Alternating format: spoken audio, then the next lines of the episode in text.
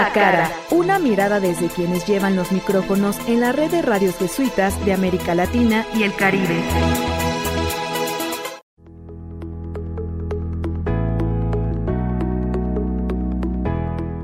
Hola, ¿qué tal? Estamos en cara a cara y hoy vamos a conversar con Alejandro Cárdenas, director de Radio Ibero de la Ciudad de México de la Universidad Iberoamericana. Muchas gracias, Nelson. Saludos por ahí a los colegas de las radios eh, jesuitas. Eh, Alejandro Cárdenas, él nos ha apoyado mucho en todo lo que ha sido la creación de la página web, en los eventos que hemos tenido como red de radio, como la red de radios universitaria, Así es que agradecemos mucho a Alejandro ese trabajo y ese aporte que nos ha hecho. Y hoy pues queremos conocerte, Alejandro, para nuestra audiencia, ¿verdad? Eh, ¿Nos puedes hacer una, una, breve autobiografía, verdad? Claro que sí, Nelson, muchísimas gracias. Pues mira, yo soy del norte de México, soy de una eh, ciudad, ahí fue donde crecí, llamada Torreón, ¿sí? Es una, una ciudad eh, industrial muy nueva, este, y evidentemente estudié ahí en colegios jesuitas, tuve la suerte de empezar ahí la licenciatura y después me vine a la Ciudad de México. Acá la terminé en la Universidad Iberoamericana. Me he dedicado prácticamente los últimos casi 25 años a periodismo y la academia, especial, especialmente eh, eh, sobre medios de comunicación. He trabajado en diversos medios eh, nacionales, este, como por ejemplo eh, el periódico Vanguardia, el diario Vanguardia, que es muy local en Saltillo. Ahí estuve este, un, tiempo este, trabajando, pero trabajé en el periódico El Universal de México por, por varios años. También trabajé en el portal Aristegui Noticias de la periodista Carmen Aristegui y he colaborado en otros medios este, eh, diferentes como El Sol de México, como la revista Forbes, este, como eh, eh, digamos que diversos medios de comunicación con los que hay, es su revista Zócalo aquí en México. Eh, y, bueno, estudié este, comunicación aquí en la Universidad Iberoamericana y este, prácticamente he dedicado mi vida al periodismo y la academia. hice una maestría, estuve en Inglaterra, recibí el apoyo del Consejo Británico este, y, trabajando y estudiando pude hacer allá una maestría. Estuve en la Universidad de, Gales, en la ciudad de Cardiff, y eh, estuve haciendo una maestría en periodismo internacional. Después aquí mismo en la Ibero eh, terminé un doctorado en comunicación. Fuimos la primera generación que hizo el doctorado en comunicación y fue una apuesta muy interesante de México, eh, tomando en cuenta que hace 62 años se fundó la carrera en comunicación, en aquellos tiempos casi eran 60 años, fue en el 2017 que yo hice el doctorado, que terminé, em, pues fue el primer doctorado en comunicación de México también, como una apuesta de que esta disciplina práctica, que prácticamente en estos momentos es muy visible, todos los medios de comunicación, sobre todo desde 2006 a 2008, con la explosión de las redes sociales, Internet, las páginas 2.0, los medios digitales este, y la comunicación horizontal eh, que rompe con, con esta lógica de monólogos de los medios de comunicación donde no había interacción.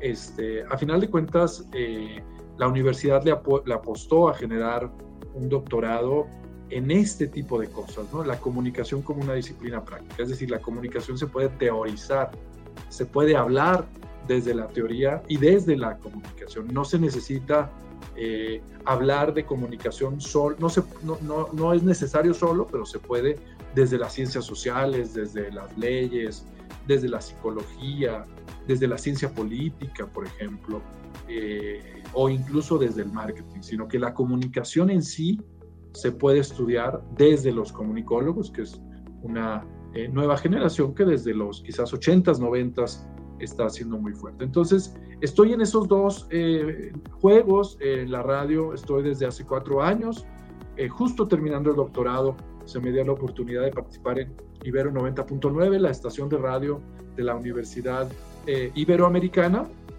y evidentemente aquí seguimos muy, muy contentos de poder conocer eh, y colaborar con, con, las redes, que, con las redes de radios, con, digamos que con los proyectos que, que están ahorita eh, este, sacando, eh, en este caso, la red de radios jesuitas y en este programa cara a cara. Vemos que tenés bastante experiencia, Alejandro, en diferentes medios de comunicación, incluso medios muy influyentes. ¿Cómo consideras que se puede eh, alternar o se puede desarrollar esos pilares en, en todos esos campos que has estado en diferentes medios de comunicación? Eh, pues mira, justo el, periodismo en México, eh, este, como yo creo que en el mundo, está en crisis. Hay una crisis de credibilidad de los medios de comunicación. Y evidentemente eh, uno lo, que, lo que primero tiene que aprender es a saber hacer comunicación y periodismo. Es decir, no se puede mejorar algo si no lo sabes hacer bien.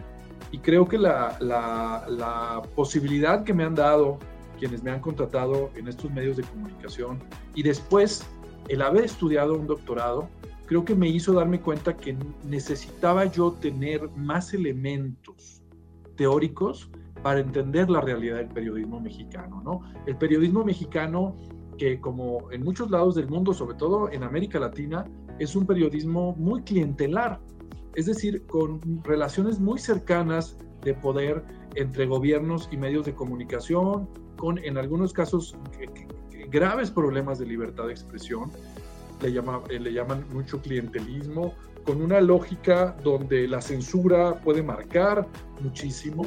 Y dentro de este como uh, mapa de los sistemas de medios en México, eh, eh, pues están algunos medios de comunicación que creo yo que han logrado este, romper con ciertos vicios de los medios en México, ¿no? Creo yo que ahora ya ha cambiado la lógica de los medios en México y ahora, y sobre todo con este nuevo gobierno, este, creo yo que eh, la lógica de lo que se llamaba el post-autoritarismo, que fue la llegada del PAN en el año 2000, terminó un gobierno del PRI que llevaba más de 70 años, antes de los zares rusos incluso, ¿no?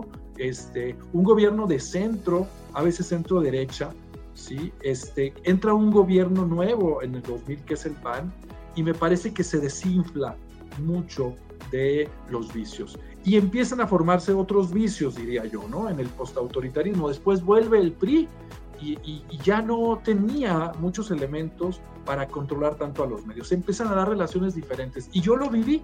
A mí me tocó la crisis de seguridad de Felipe Calderón, el presidente panista, que sin una estrategia clara generó un caos en la dinámica de seguridad de este país.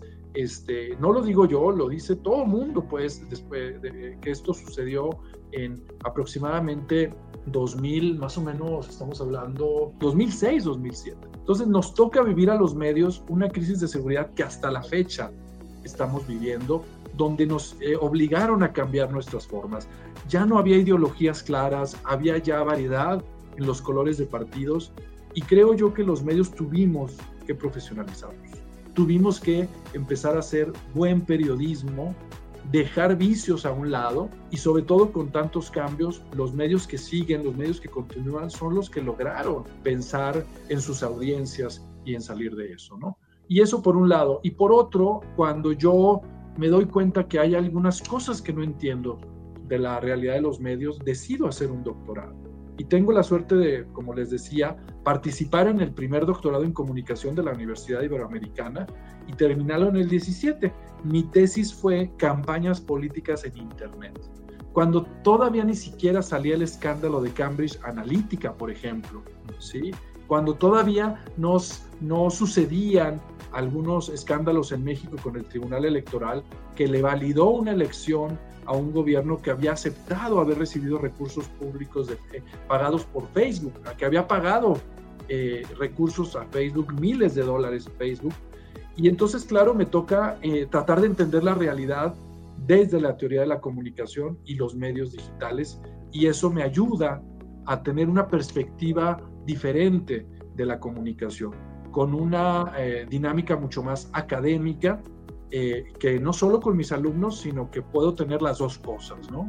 Entender el periodismo, pero también entenderlo desde los estudios empíricos, teóricos, que tanto se necesitan cuando sucede una frase que mencionamos mucho en México de un gran personaje de la cultura y de los medios que falleció hace algunos años, pero que ha sido siempre muy reconocido, Carlos Monsiváis.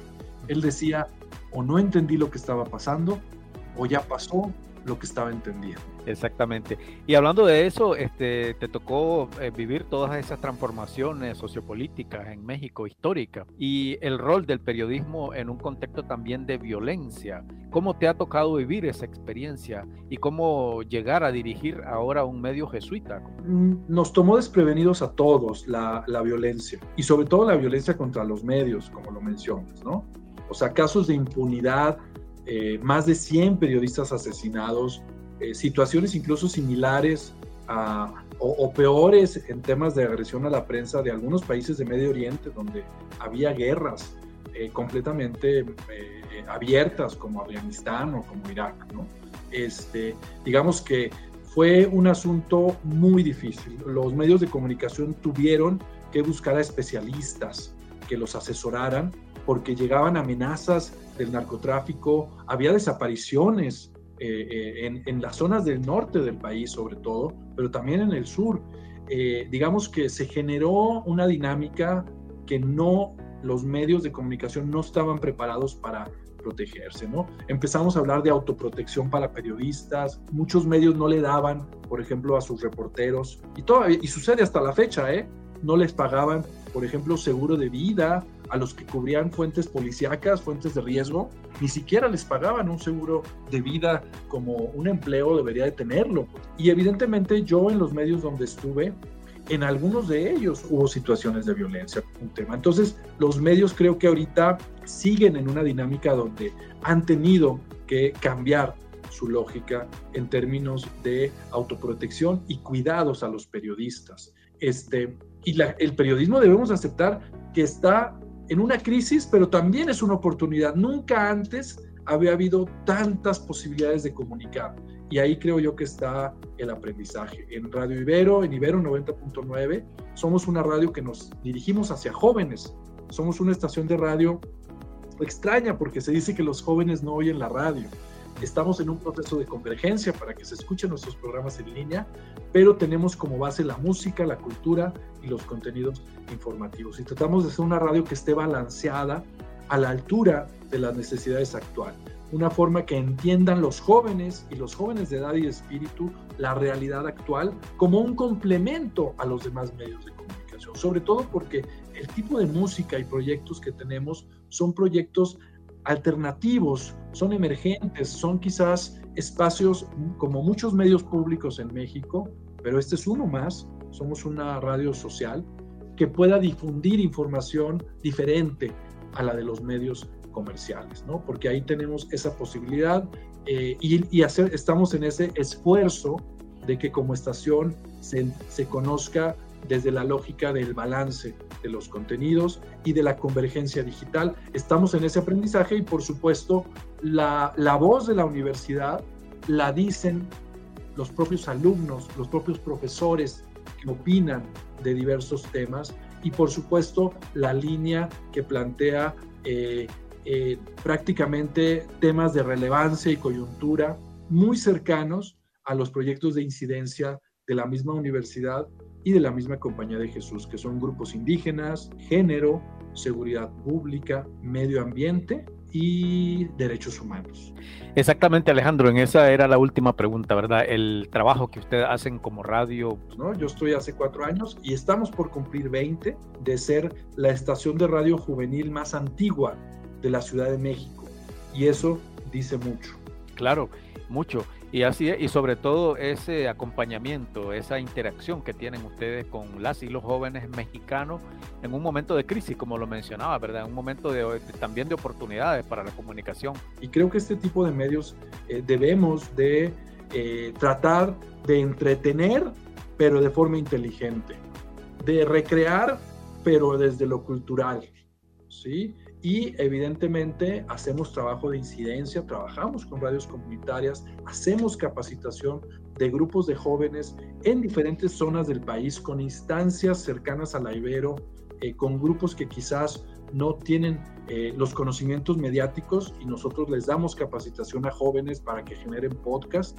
Eso es alternativo al trabajo de contenidos que hace la radio porque creemos que tenemos esa responsabilidad de apoyar a radios comunitarias, de capacitar a jóvenes para que puedan crear sus propios podcasts y en esa lógica la estación hace un trabajo de incidencia. Muchas gracias por haber compartido con nosotros y te deseamos siempre mucho éxito en todo este trabajo que estás realizando al frente de esta emisora jesuita universitaria allá en México. Gracias Nelson, nos encuentran en ibero909.fm este, en nuestra página web y ahí podrán buscar las redes sociales y conocer el contenido que generamos.